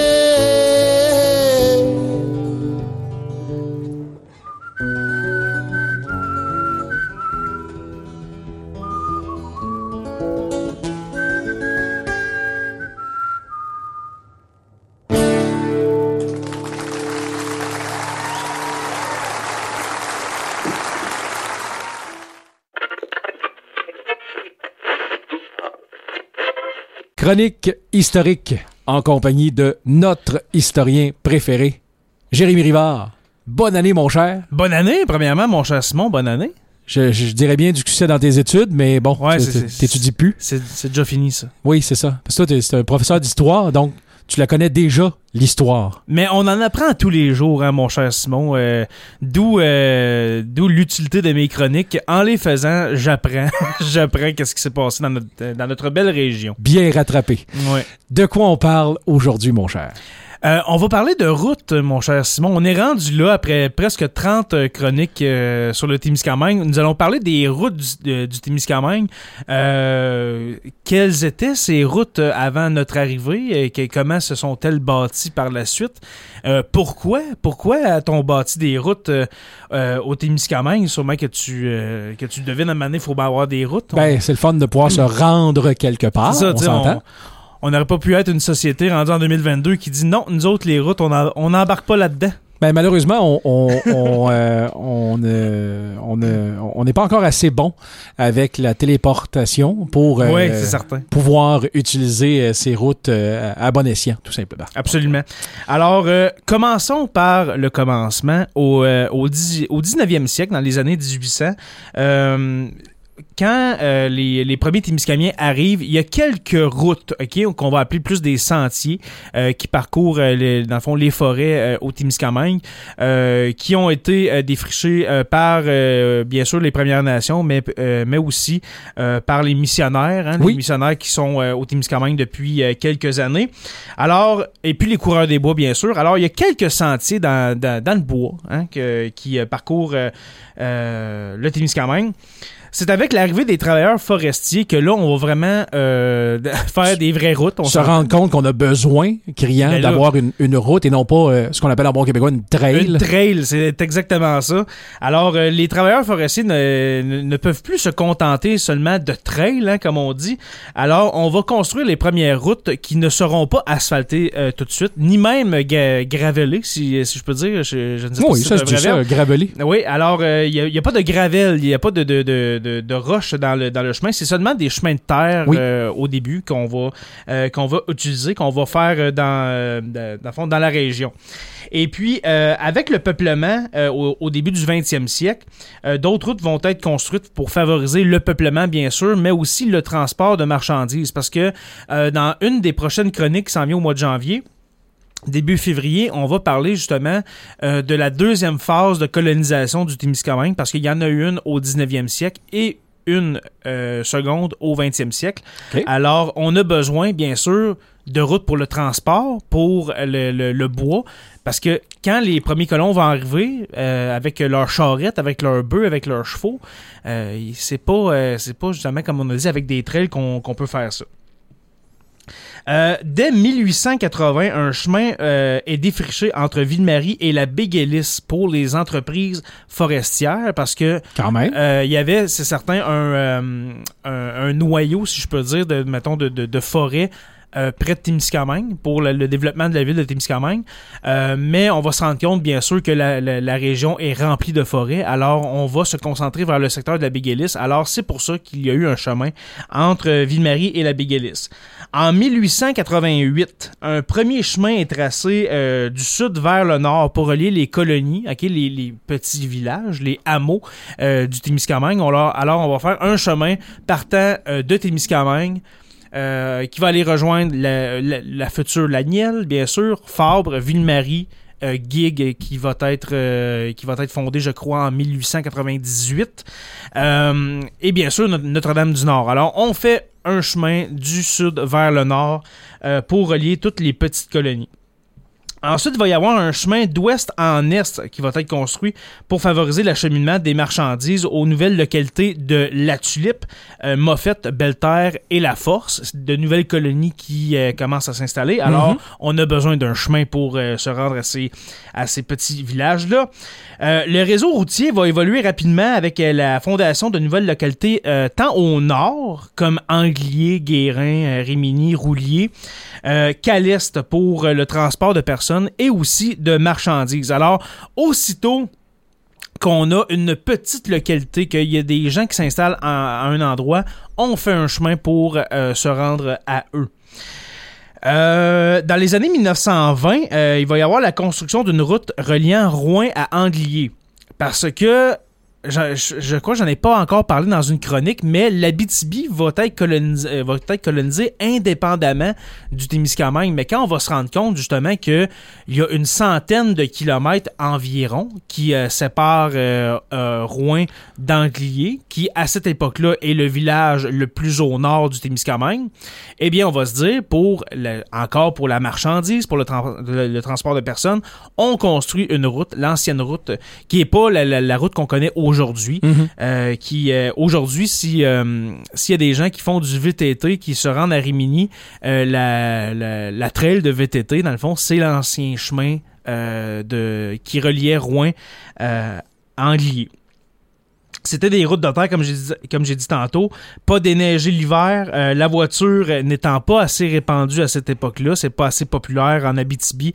Euh, c'est certain que euh, le- le- le- la voiture est très populaire euh, en ville, Oui. mais en- dans une région de colonisation comme l'Abitibi-Témiscamingue, on est encore aux chevaux euh, avec la charrette et puis aussi des bœufs. Euh, en 1939, une route gravelée reliant Louvicourt à Mont-Laurier est construite. Le fameux parc de la Vérandrie. Oui. Euh, plusieurs centaines de kilomètres qui vont être, euh, qui, qui vont être Construit. construits pour faire la route, cette, cette immense route dans les années fin dans le fond, à la fin des années 30. Et puis, ça va relier finalement la région au grand centre de Montréal. Dans les mêmes années, un projet va, voulant que Belle-Terre soit relié euh, au, domaine, au, au domaine dans le parc de la Vérandrie Oui. va être amené au gouvernement, mais le gouvernement va le refuser. Et puis pourquoi qu'on voulait un chemin entre Belle-Terre et le domaine dans le parc de la Vérandrie? C'était justement pour, euh, dans le fond, euh, se rapprocher, si on veut, euh, des grands centres, parce que on trouvait que euh, de, de, de, de- de faire la route par l'Ontario, c'était trop long. Encore aujourd'hui, plus de 70-80 ans plus tard, cette route n'existe pas. Et puis, on est obligé de passer par l'Ontario pour euh, se rendre à Montréal. C'est certain que on peut passer par Rouen. Tout le monde connaît quelqu'un à Rouen, peut aller dormir là euh, un soir et puis après ça, continuer sa route. Mais encore aujourd'hui, c'est par l'Ontario que ça se passe. Alors voilà, mon cher, pour euh, l'historique, le, le petit historique des routes du Témiscamingue. Très intéressant. On poursuit le tout euh, dès la semaine prochaine, mon cher. Et on Absolument. invite les gens à aller faire un tour euh, sur euh, la page Facebook de Sur la Terre des Hommes. Oui, absolument. La page Facebook sur la Terre des Hommes podcast. Et puis, pour euh, encourager notre projet de podcast, de balado, eh bien, il y a le Patreon. 1 2 par mois si, euh, si ça vous tente de nous encourager dans ce projet-là. On est rendu à presque ben, 175 épisodes, là, presque. Là. Alors, c'est vraiment... euh, Il y, a, c'est vrai- du- il y a plein de beaux matériels. là. il y, a, il y a beaucoup de matériel historique, en effet. Alors, le Patreon, c'est patreon.com, P-A-T-R-E-O-N.com, barre oblique SLTDH. Et puis, vous pouvez nous encourager à partir de là. Et puis, la semaine prochaine, nous allons parler de la vie des premiers colons euh, au, euh, au 19e siècle, mon cher. Alors, je te dis à la semaine prochaine. À la semaine prochaine. Chronique historique en compagnie de Jérémy Rivard. Bonjour Jérémy. Bonjour, mon cher Simon, comment vas-tu? Ça va très bien. Aujourd'hui, euh, on euh, rentre dans le vif du sujet des Mhm. premiers colons colonisateurs euh, du Témiscamingue. Absolument. Et puis, j'en- ai glissé un mot de- depuis, euh, de- depuis que je fais les chroniques historiques. Je parle de colonisation beaucoup, mais qui étaient ces, ces fameux euh, colonisateurs? Mhm. Euh, c'est quand que ça s'est passé, etc. J'en ai parlé dans d'autres chroniques. On va parler aujourd'hui de la première vague. Moi, je- on les appelle les deux vagues de colonisation du Témiscamingue. On a le vieux Témiscamingue et puis, si on veut, le nouveau Témiscamingue. Mais le vieux Témiscamingue, c'est euh, au 19e siècle que ces, euh, ces premiers gens vont arriver. Et puis, euh, dans le fond, c'est la première phase de développement du Témiscamingue, euh, comme on le dit, c'est entre 1886 et 1910. Du temps du euh, frère Moffett, là. Absolument. Dans, dans le temps du frère Moffett, euh, 1910 est encore vivant. Euh, c'est ça. C'est dans le temps de- de- du frère Moffett.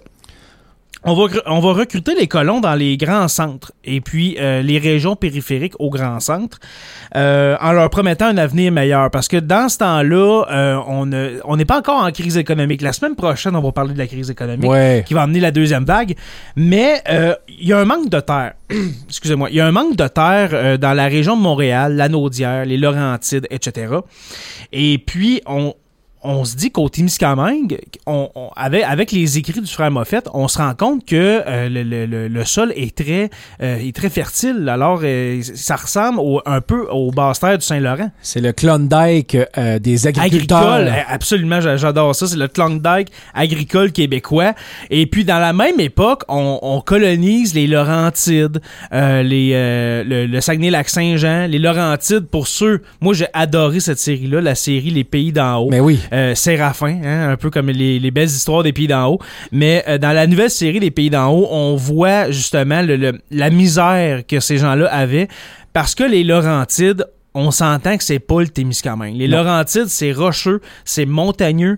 Euh, le potentiel des Laurentides va être développé plus tard avec euh, le tourisme surtout. Mais le Témiscamingue, c'est des plateaux, c'est plat, euh, c'est fertile. Alors, euh, on se dit, la, la- la place, the place, c'est le Témiscamingue.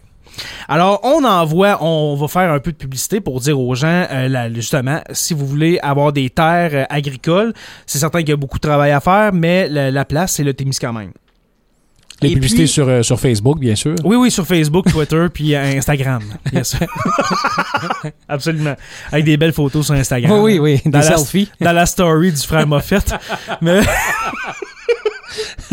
Mais euh, juste pour décrire un peu le, le- pour décrire un peu les, les conditions de vie euh, qu'on- qui- qu'il y a dans les grands centres à Montréal, c'est euh, on est en pleine période d'industrialisation, les loyers sont insalubres, l'eau courante euh, n'est n'est pas pour tout le monde, c'est pas à la portée de tout le monde. Non. Ça ressemble à Euh, des bidonvilles, tu sais. C'est vraiment des. Oui, c'est exactement. C'est des bidonvilles qu'on retrouve aujourd'hui dans des pays sous-développés. Ben, Montréal, des années 1870-80, c'est ça. C'est des, c'est des logements, des bâtisses bâ- bâ- bâtis à la va-vite. Euh, les- Entassés. entassés, euh, des familles de 12 personnes dans des trous et demi, ça ça a aucun bon sens. Et puis le gouvernement du Québec de cette époque-là s'en rend compte de ça que oui, euh, il y a des gens qui veulent travailler dans les usines pour avoir euh, un maigre salaire, mais peut-être que votre avenir c'est encore Ailleurs. l'agriculture, Oui. c'est ailleurs. Et puis à cette époque-là, il y a un, un mouvement migratoire très important de, que- de, de Canadiens français aux États-Unis et puis on veut freiner cet exode-là. Et puis euh, la manière de le freiner, ben, c'est de donner des jobs. Si, euh, si les gens ont des jobs qui vivent bien, ben, ils vont rester au Québec. Alors là, Témiscamingue, c'en est un.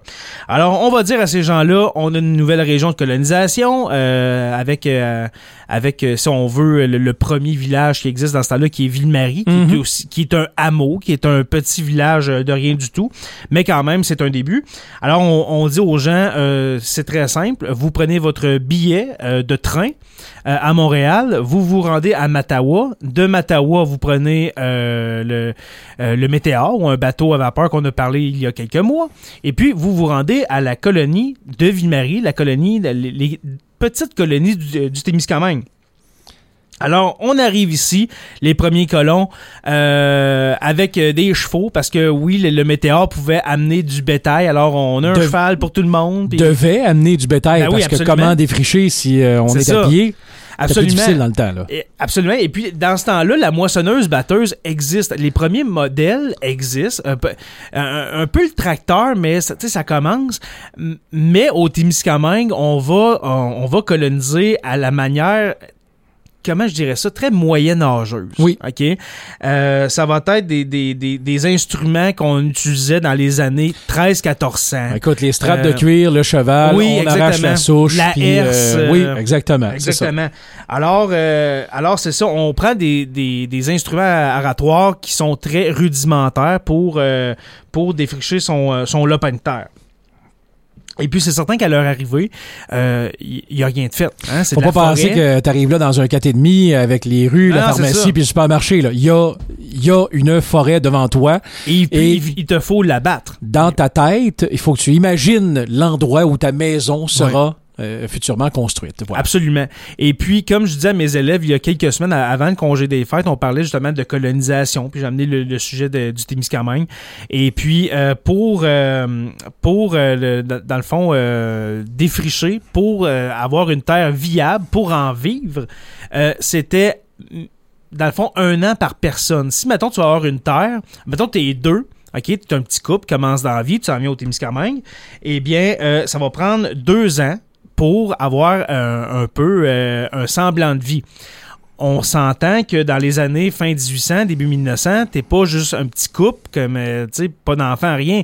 Les enfants, c'est un par année. Alors, c'est le projet d'une vie, Simon. Tout simplement. Tout simplement. Alors, euh, des, des, euh, imaginez, tout le monde connaît des, des, des familles qui ont eu euh, 10, 12, 14 enfants, 16 enfants. Le père, les, les fils, les filles, tout le monde travaillait sur la terre, que ce soit euh, justement pour travailler avec le père sur la terre ou bien euh, pour La travailler ferme. avec euh, la ferme et la puis, euh, maison, les repas, le- le- le- la confection des vêtements, euh, tout, hein, tout y passait. C'était parle pas- fait par l'humain. Exactement. Puis moi, ce que j'aime de l'histoire, c'est qu'on parle pas d'il y a 1000 ans. Là. On parle d'il y a 100 ans au Ouais. Témiscamingue. Notre vie, c'était ça. C'était la survivance.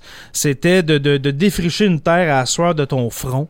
Et puis, euh, et puis voilà. Fait que moi, ça, ça, ça, ça m'étonne de jour en jour, mon cher Simon.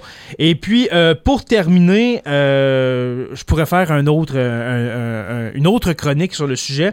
Mais euh, pour les cultures, qu'est-ce que les agriculteurs au Témiscamingue de la première vague, le, le vieux Témiscamingue cultivaient?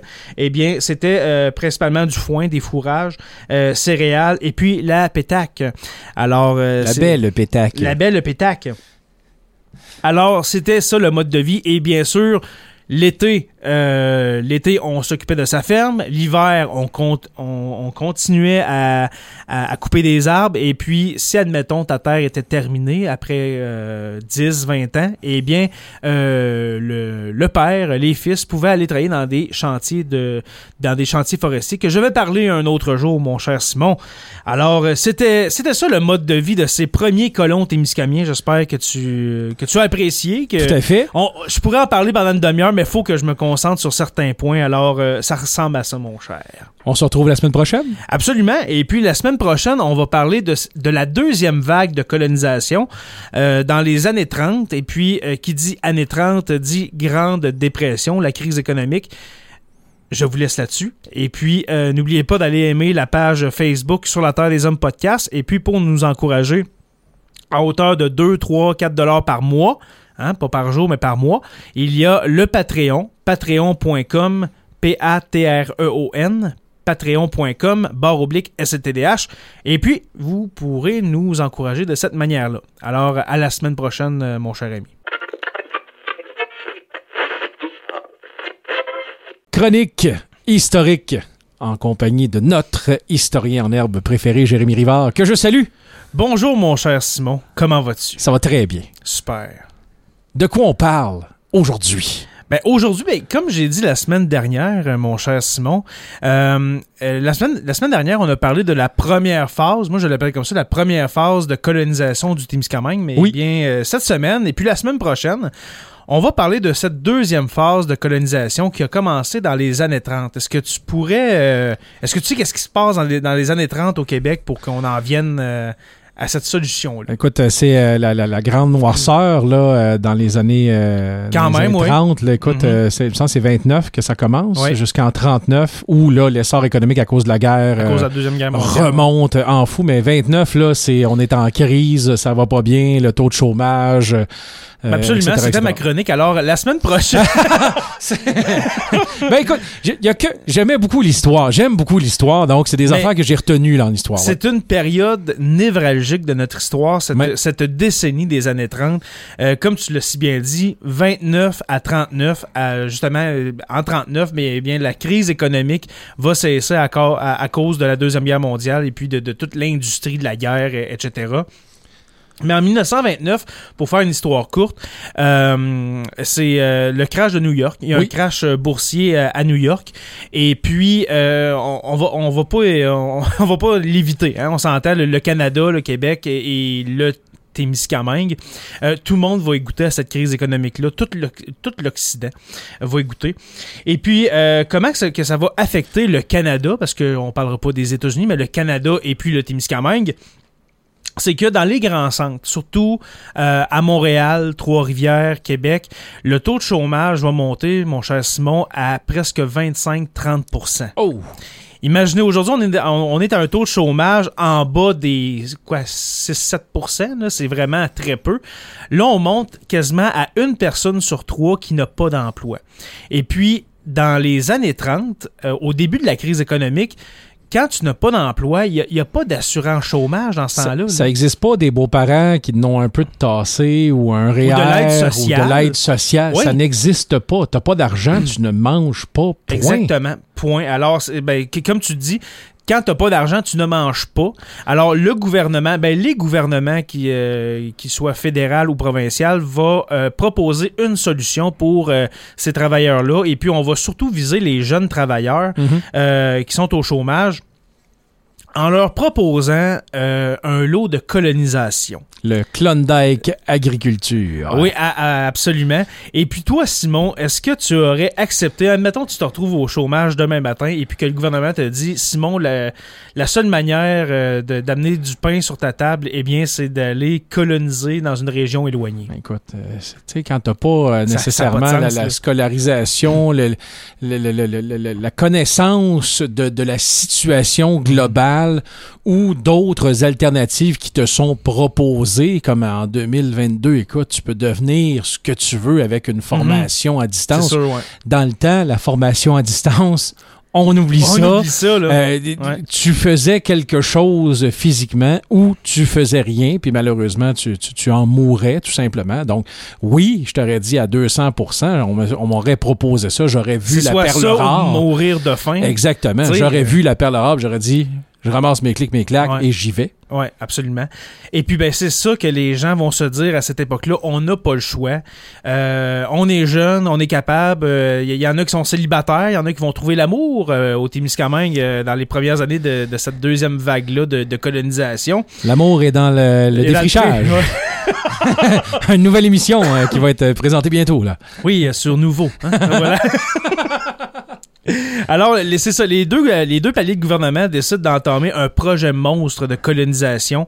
Et puis là, on parle pas juste du Témiscamingue, mais aussi dans d'autres régions qui sont déjà colonisées, qu'on pense, euh, qu'on pense mettons, au, euh, au nord euh, de, des Laurentides, Mhm. euh, le Saguenay, qui déjà est colonisé, mais qu'on encourage les gens à se rendre en région. Pourquoi? Ben, justement, pour défricher une terre et puis au moins se nourrir. Et puis, Colonisé. et colonisé, voilà. Et puis, comme je l'ai dit la semaine dernière, je crois, euh, c'est pas en, six, mois là, que tu vas avoir ta terre, puis que tu vas te nourrir, puis tu vas avoir une abondance de nourriture. là. Ça va prendre quand même des années.